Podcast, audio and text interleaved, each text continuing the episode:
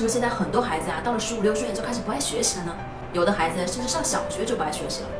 我们家长啊，都需要每天逼着他学习，是不是这样的？很痛苦。可是为什么会这样呢？事实上啊，根本就不是孩子的问题，而是我们家长的无知。几乎啊，你在所有的家长群里面都可以看到这样的言论，说小学一二年级的时候是非常关键的。所以呢，要怎么做？我们得啊帮孩子养成一个良好的学习习惯。一旦呢，你帮他在小学一二年级养成了良好的习惯啦，他每天啊就会按时学习、按时写作业、按时交作业，以后就好办多了。你同意这样的观点吗？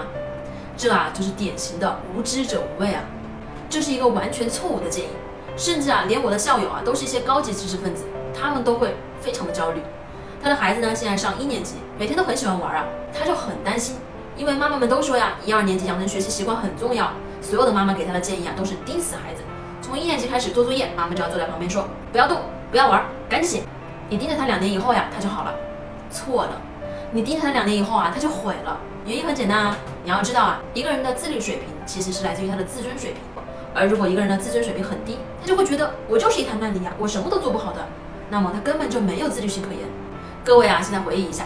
我们每天在家里面教育我们的孩子的时候，我们是在帮助孩子建立好的自尊水平呢，还是我们每天呢都在不断的打击孩子的自尊水平？回忆一下，我们有没有每天天天跟着孩子屁股后面不断的唠叨说，你看你怎么办呢？你完蛋了！你这么粗心，你管不了自己，你拿到手机就没病。你一天到晚这么说他呀，你使得他的自尊水平怎么样呢？就会不断的下降，不断的下降，不断的下降。孩子被你催眠了，孩子会相信说，我就是一个没有自律水平的人，我就是一个管不住我自己的人。所以啊，他一旦有空间有时间。他就立刻想要去玩手机，你管我我就写作业，你不管我我就玩，所以到最后啊都没有一个良好的学习习惯，所以从小学到中学到大学，他都没有办法养成一个良好的学习习惯，就是这么简单。推荐大家啊读一本书，叫做《你就是孩子最好的玩具》。